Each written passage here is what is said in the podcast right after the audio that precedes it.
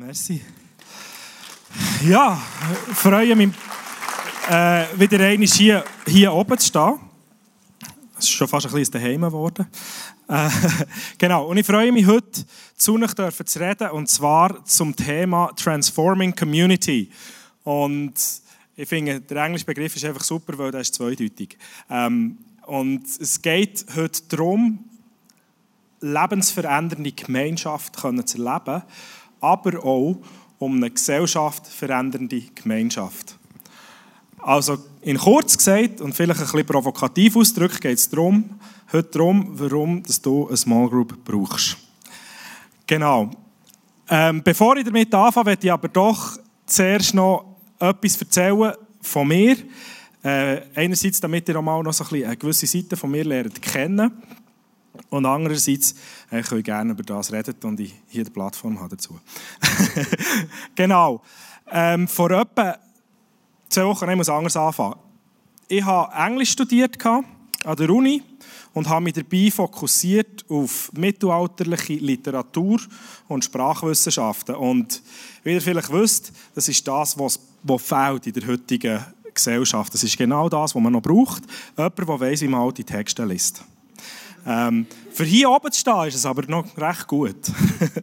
genau. Und vor zwei Wochen waren wir in der Stiftsbibliothek St. Gallen. Wir haben ein Bild dabei.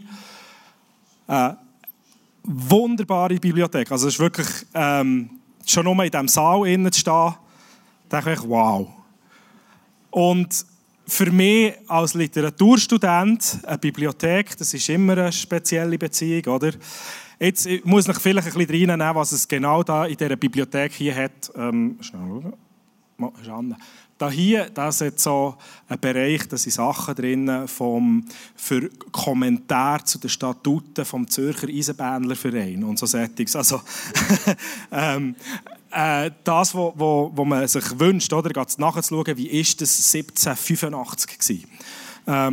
Genau, also das sind so Sachen, das gibt es halt auch in der Bibliothek. Also früher hat man einfach jedes Buch gesammelt, das irgendwo rum war. Aber ganz speziell ist so der Bereich da hinten. Die ganze Wand hier, die ist gefüllt mit Bibeln, mit biblischen Büchern, zum Teil druckt, alte Drucken oder tonnenweise Manuskripte, also von Hand geschriebene Bibeln. Und ähm, in, in eines der Exemplare möchte ich euch schnell ein bisschen reinnehmen. Das hat für mich, das ist, äh, ja, ich nehme mich jetzt schnell rein, was mir so Texte bedeuten. Das nächste Bild zeigt ähm, das Titelbild zum Lukas-Evangelium. Ähm, ihr seht, es ist jetzt vielleicht nicht so eine wahnsinns akkurate Darstellung von einem Menschen, oder? Wir erkennen gerade, dass es ein menschliches Wesen ist.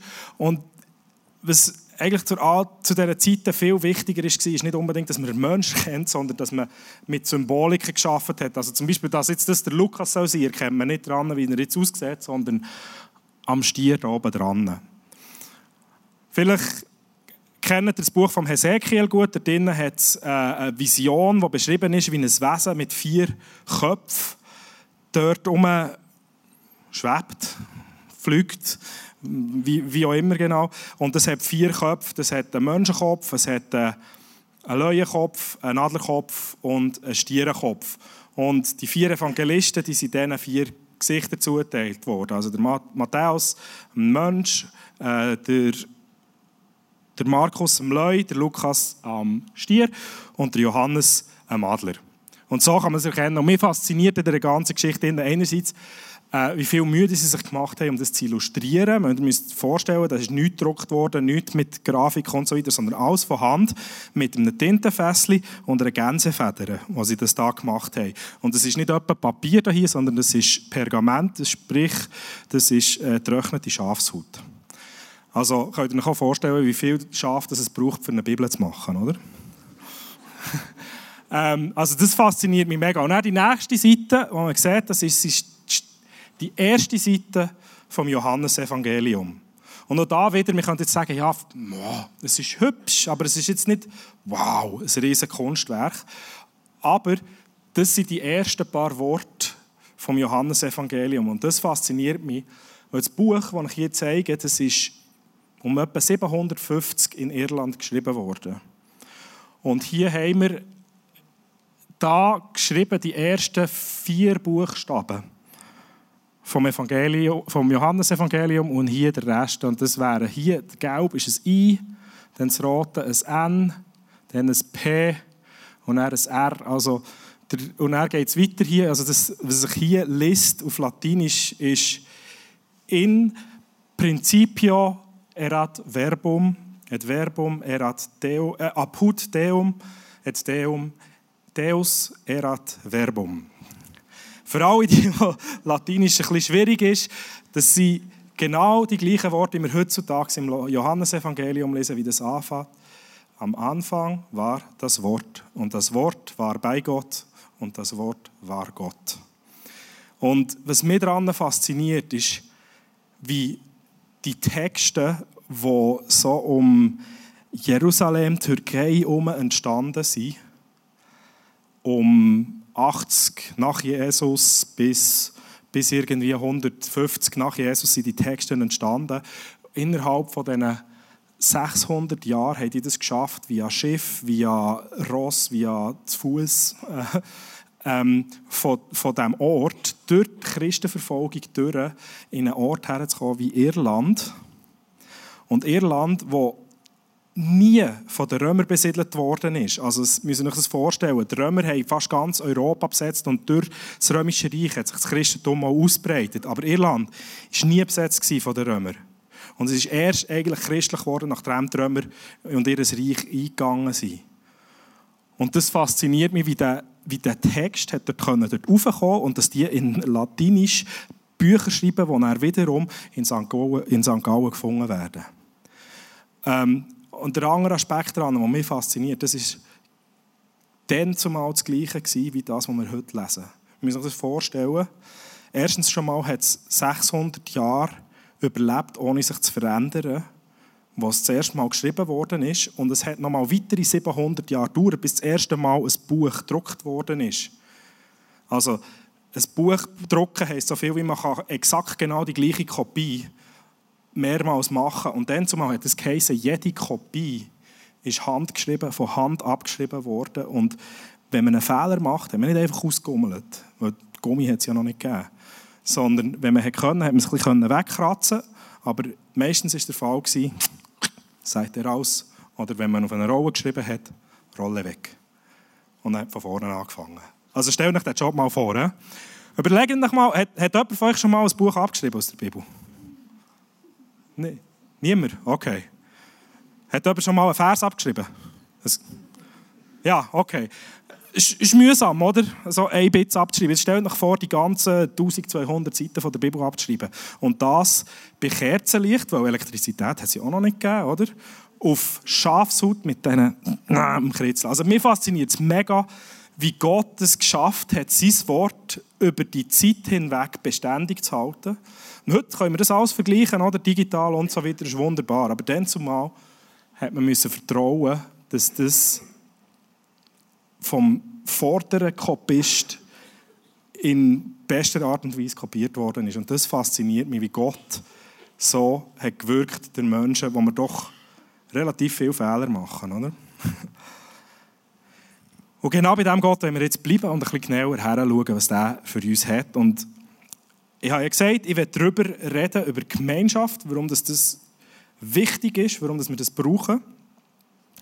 Und nicht nur das, ich werde damit anfangen, dass wenn wir Jesus voll und ganz nachfolgen kommen wir gar nicht darum herum, sondern wir werden einfach in die Gesellschaft, in die Gemeinschaft hineindrängt, sozusagen.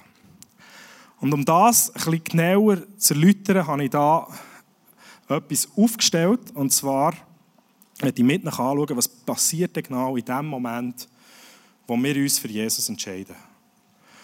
Und im Kolosserbrief 1, 13 steht, dass ähm, Jesus uns aus dem Bereich, aus der Macht von der Finsternis rausgenommen hat und über ins Reich vom geliebten Sohn versetzt hat.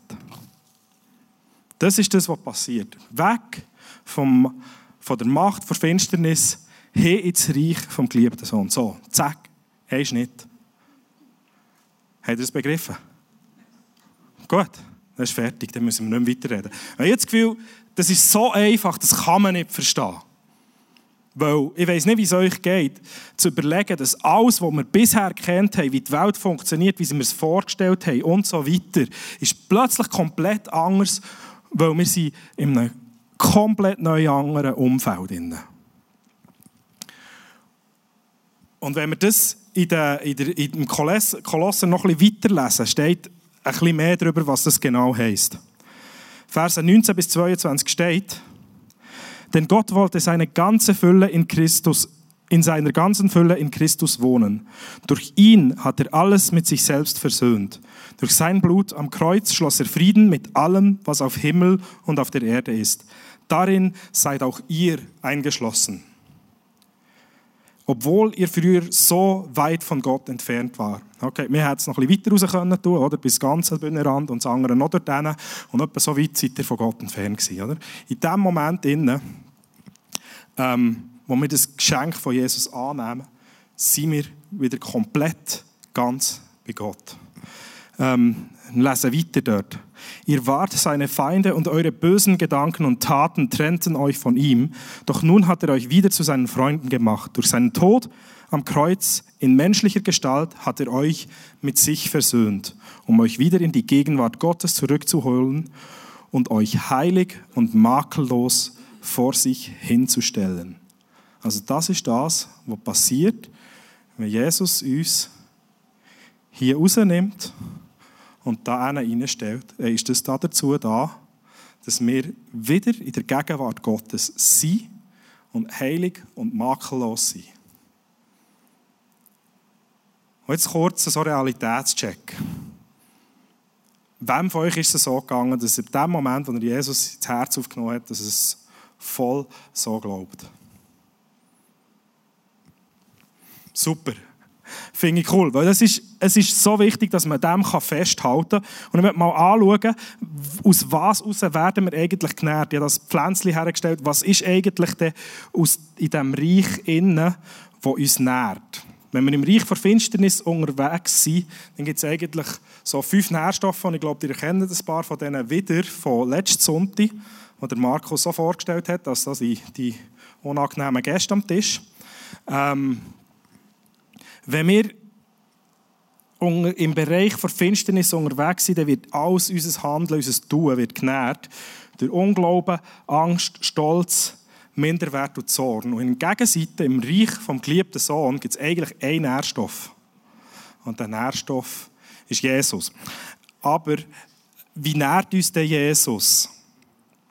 Jesus nährt uns, indem er uns den Glauben schenkt. Schon nur, dass wir glauben können, ist ein Geschenk von ihm dass wir die Liebe weitergeben können, dass wir andere Menschen lieben können, ist ein Geschenk von ihm. Wir können lieben, weil er uns zuerst geliebt hat.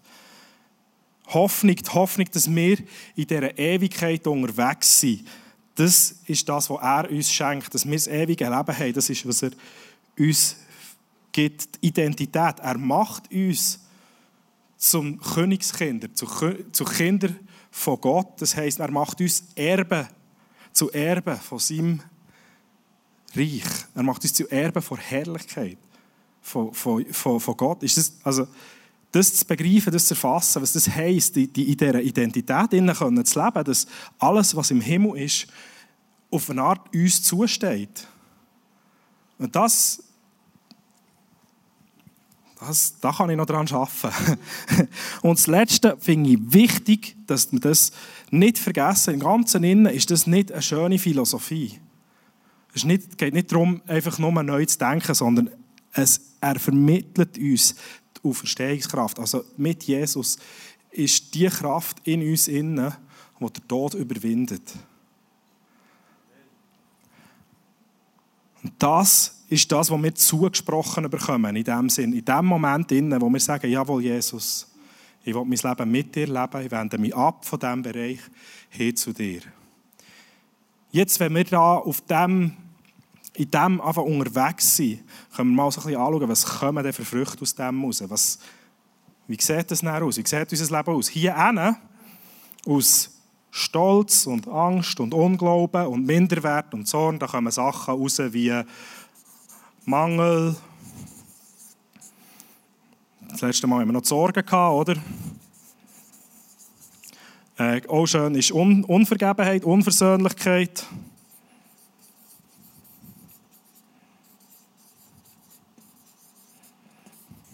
Ähm, Geiz kommt auch daraus raus, oder? Also wenn man, wenn man eh schon das Gefühl hat, man, man, man hat nicht genug und dann noch Angst hat, das wenige auch noch zu verlieren. Ähm, Man könnte da die Liste noch endlos weiterführen mit Sachen, die daraus rauskommen. Und man sieht, das sind alles Sachen, die sich letztendlich darum drehen.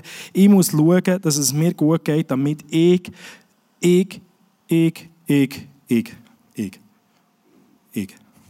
Damit es mir gut geht, damit ich genug habe, damit ich schauen kann, dass ich zu meiner Ruhe komme und so weiter. Hier brauchen wir gar nichts für uns selber zu schauen, weil wir bekommen alles, was wir brauchen, haben wir. Und da kommen Sachen daraus raus, wie einerseits Überfluss,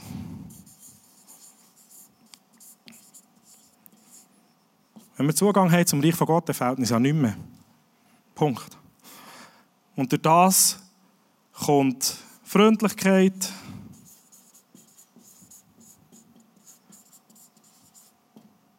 Grosszügigkeit,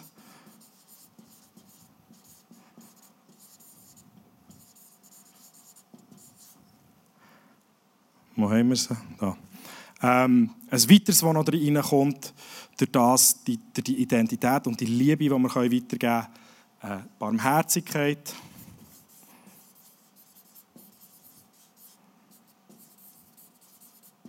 Es gibt noch viele andere Sachen, die hier noch dazukommen. Frieden, Ruhe, Freude. All das kommt aus dieser Identität heraus. Und was ihr hier seht, ist, wenn ihr überlegt, ja, was sind das für Früchte, was macht es mit mir? Das sind alles zusammen Sachen, die mich irgendwie gegen uns orientieren. Wie kann ich barmherzig sein mit mir selber? Das ist irgendwie etwas, das kommt für andere. Grosszügigkeit. Klar, ich kann mir auch mal etwas Gutes tun, aber in erster Linie zeigt sich Grosszügigkeit dann, indem ich etwas weitergebe an Leute um mich herum. Sei das, sei das Zeit, sei das irgendetwas mit Ressourcen, ein Geschenk oder wie auch immer. Freundlichkeit ist etwas, was ich mir gegenüber nicht unbedingt leben kann. Es sind Sachen, die Jesus uns gibt, die uns befähigen, in einer Gemeinschaft innen einen relevanten und angenehmen Punkt innen zu sein. Also irgendwie ist im Reich Gottes innen so ein Drang hin zur Gemeinschaft. Und übrigens noch kurz ein Wort zu der Frucht. Ähm, was wir hier jetzt alles angeschaut haben, das ist alles immer noch so im unsichtbaren Bereich. Also es ist alles in der unsichtbaren Welt. Macht es durch das nicht weniger real. Aber unser, unser ganzer Prozess vom Christsein, vom, vom Leben hier auf der Erde geht eigentlich darum, unseren Blick mehr und mehr auf das hinzuwenden, damit wir das erkennen und in dem leben können und realisieren, hey, das ist unsere Berufung, da können wir vorwärts gehen.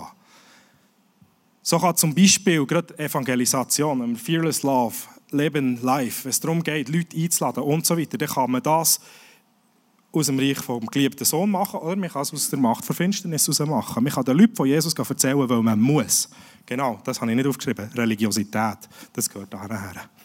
Ähm, Religiosität, man muss, weil schließlich als guter Christ muss man ja von Jesus erzählen.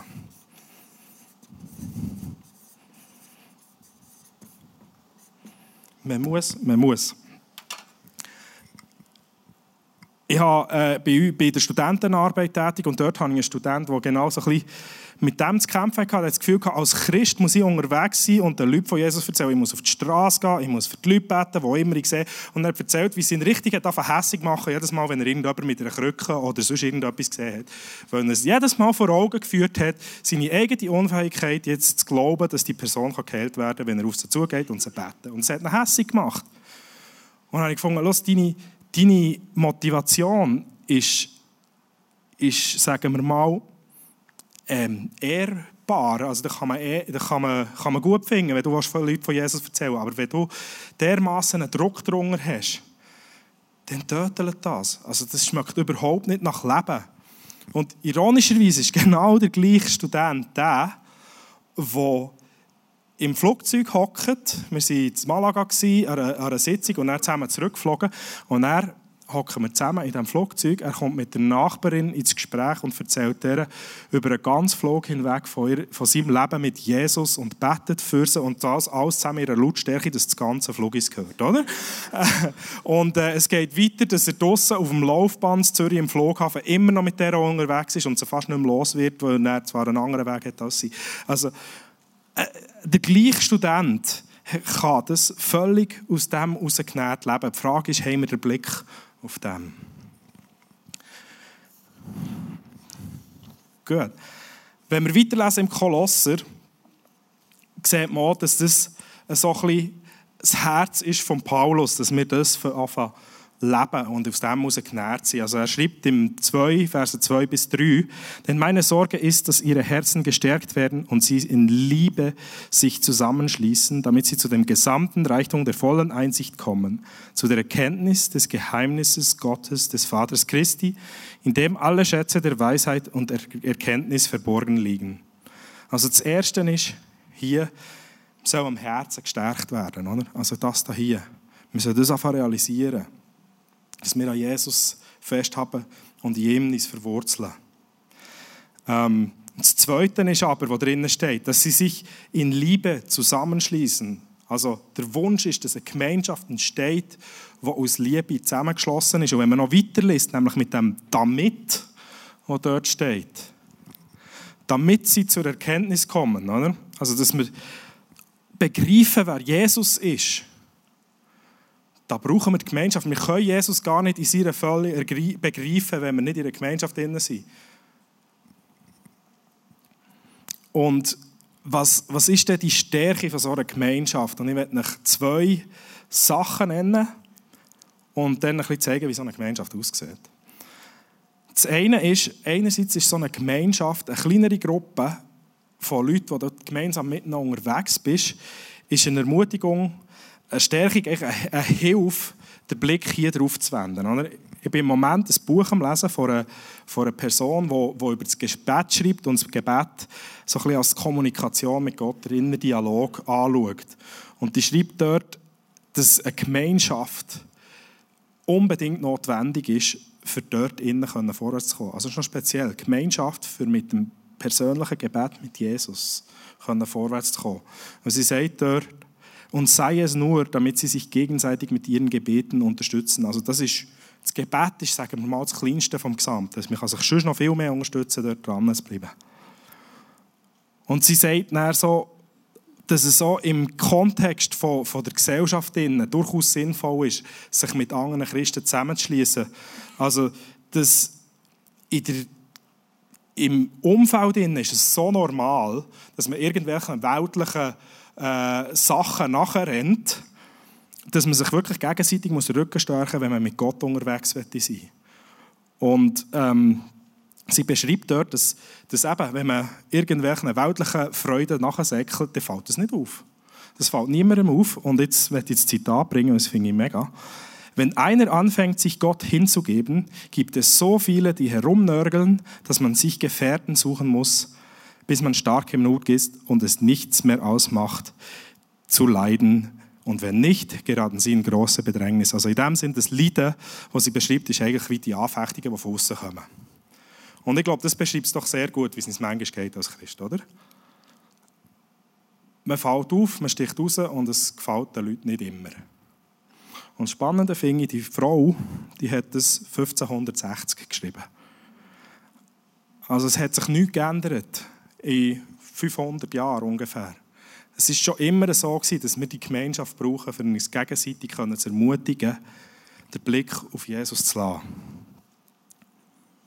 Und der andere Punkt, der daraus herauskommt, ist, dass die Gemeinschaft, das, äh, wie, äh, man muss in die Gemeinschaft hineinkommen, damit man Jesus in, seiner Fülle erleben kann. Und ein Teil sehe ich drin, eben in, in den Geistesgaben, in, in, den Früchten, die daraus herauskommen. Wenn wir mit Jesus unterwegs sind und Teil unserer Identität ist Gastfreundschaft, ja, mach das für dich allein.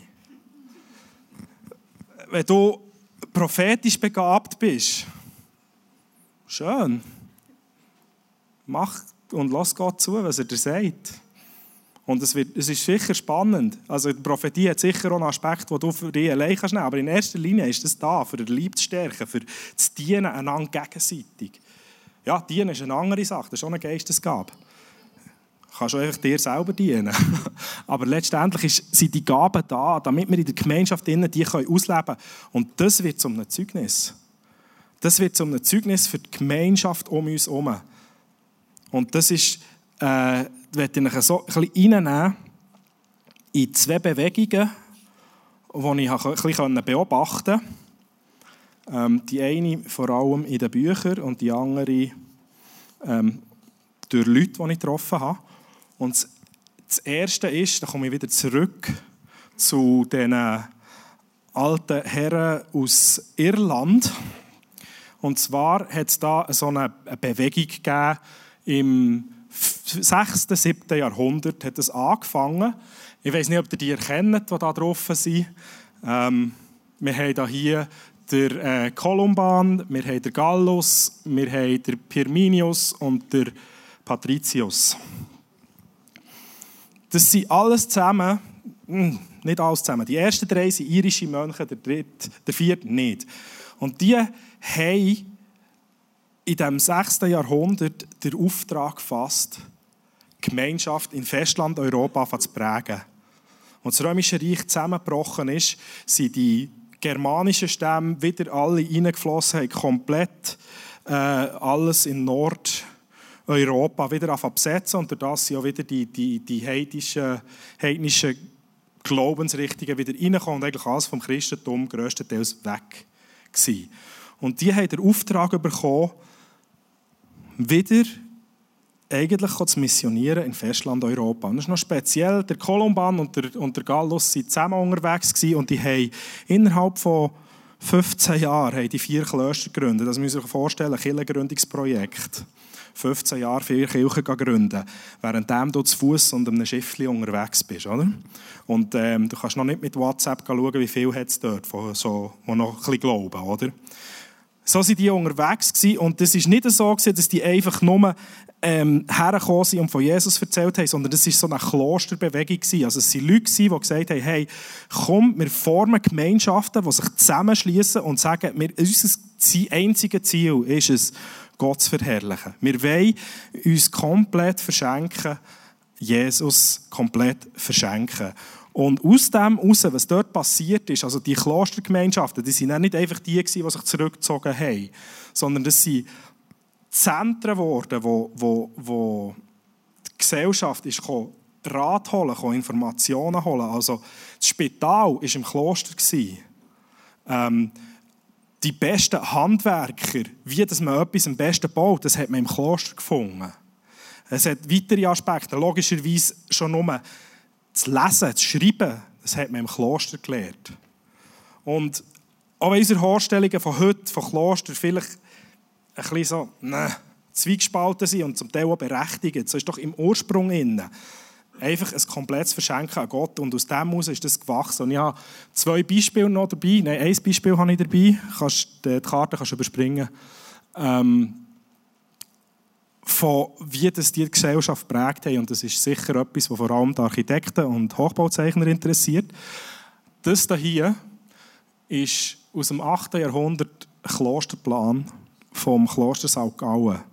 Also, wie die schon dann haben, so detailliert und genau anfangen Gebäudepläne zu zeichnen, die sie dann effektiv auch anfangen umsetzen. Ich glaube, das hier ist, so wie ich es verstanden habe, der älteste Bauplan in dem Sinn, was es gibt. Also, auch das kommt aus dem Kloster raus eigentlich. Und ich finde es mega spannend zu sehen, wie sie aus, aus der Gemeinschaft, aus, aus dem Fokus auf Jesus hinein haben angefangen, gegen rauszuwirken und in die Gesellschaft hinein. Und das ist etwas, was ich finde, das können wir mitnehmen für uns heute. Und ich werde dann nochmal darauf zurückkommen. Ich werde jetzt noch das zweite Beispiel zeigen.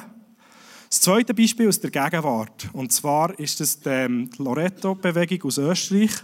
Vielleicht hat jemand von euch von dem schon gehört, dass sie ursprünglich sind das drei Studenten waren, die haben gesagt hey komm, lass uns zusammen hocken, lass uns beten und lass uns einfach auf Jesus schauen und hören, was sagt er uns, was wir machen sollen und dann das tun.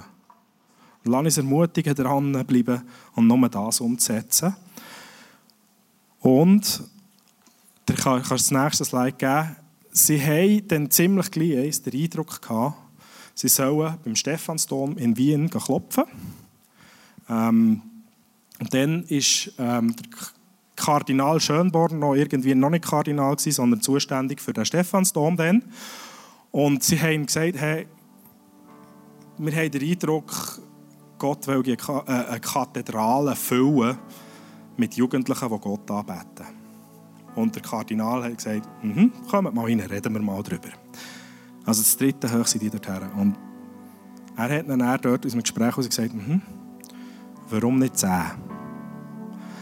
Und ihre Vision dort hier, die sich geformt hat aus dem Gebetsgruppen heraus, werde ich schnell vorlesen. Wir sehnen uns nach einem neuen Feuer des Heiligen Geistes in unserem Land, nach einem neuen Pfingsten. Im Herzen der Kirche wollen wir daher für eine Erneuerung der Kirche beten, wirken und leben. Im Vertrauen auf die Gnade und die Charismen Gottes, also Charismen Gottes, das sind Geistesgaben, schaffen wir Räume, in denen Gott erfahrbar wird. Wie im Haus von Nazareth kann Gott in unser Leben einziehen. Durch ein Leben in Gemeinschaft möchten wir uns auf dem persönlichen Weg der Heiligkeit begleiten. Also es ist genau das. Ich gesagt, lass uns zusammenhocken und lass uns die Heiligkeit anfangen leben. Und eine Frucht, die daraus entstanden ist, ist der Stephansdom gefüllt mit jugendlichen Österreichern, die Jesus anbeten und worshipen. Und auf eine Art ist, kannst du das nächste auch noch zeigen, es ist wie, könnte eigentlich gerade hier sein, oder? einfach ein kleines anderes Setting.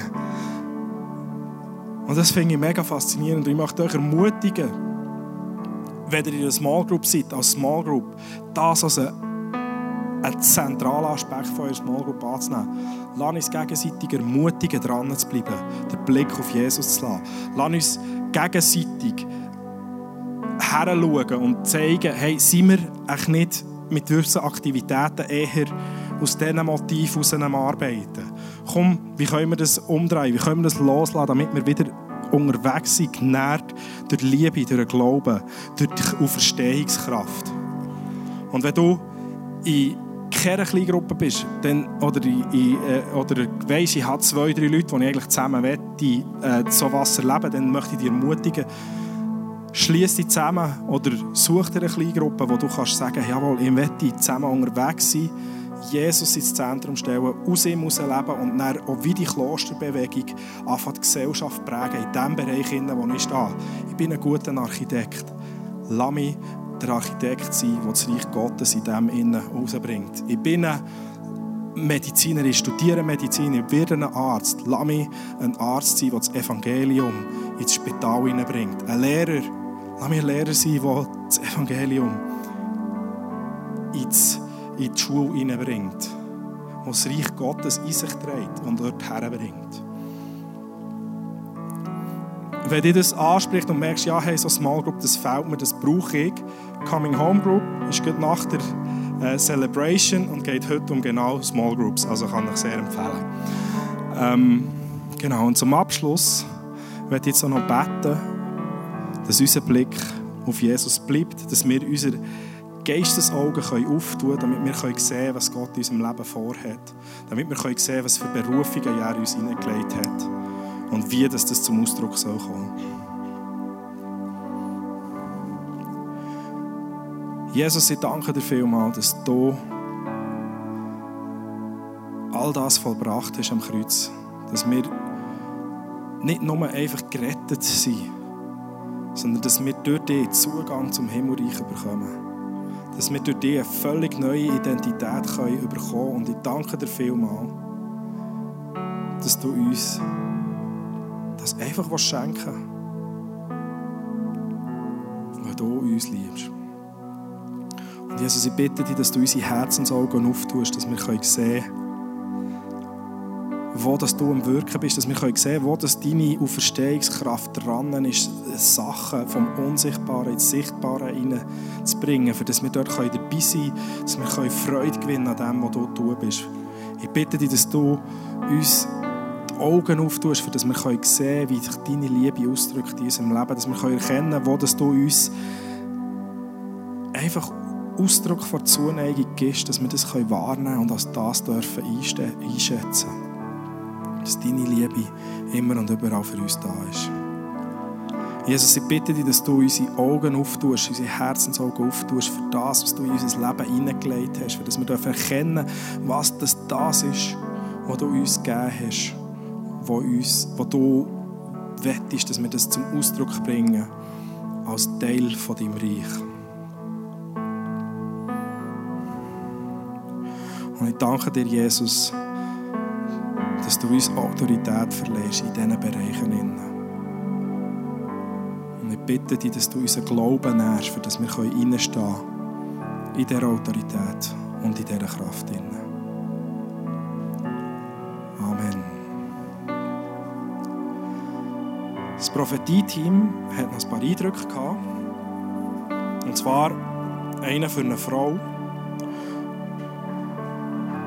und haben den Eindruck gehabt, dass du, dass du so ein wie ein Schnellzug im Leben unterwegs bist und das Gefühl hast, jawohl, hier muss ich etwas machen, dort muss ich etwas machen. Und habe dann auch den Eindruck gehabt, dass du durchaus als wie ein Schmetterling darfst unterwegs sein darfst, der leicht unterwegs ist und immer wieder mal von Blumen absitzt. Dass du zu ihm darfst kommen und zur Ruhe kommen. Und dass es okay ist, wenn du bei ihm zur Ruhe kommst und nicht immer nur Vollgas gibst. Sie hat den Eindruck gehabt, dass ein Mann da ist, der den Blick immer so ein bisschen nach oben hat, auf dem Weg und nicht ganz weiss, was er mit seinem Leben soll anfangen soll. Und sie möchte dich einfach ermutigen, mit Gott dran zu bleiben, weil er hat einen Plan und er weiß, was in deinem Leben kann zum Ausdruck kommen. Dann ist schon ein Mann da mit Schmerzen im linken Ellbogen und die möchte Gott heilen.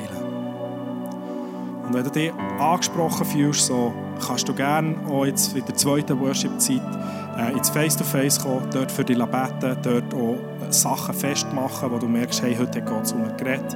Ähm, genau, das Prophetie-Team, wo seid ihr? Hinten rechts ist ebenfalls da. Dort könnt ihr gehen, für noch hören. Jawohl. Lass uns zusammen Gott anbeten, lass uns nochmal so richtig ins Herz reden von Jesus.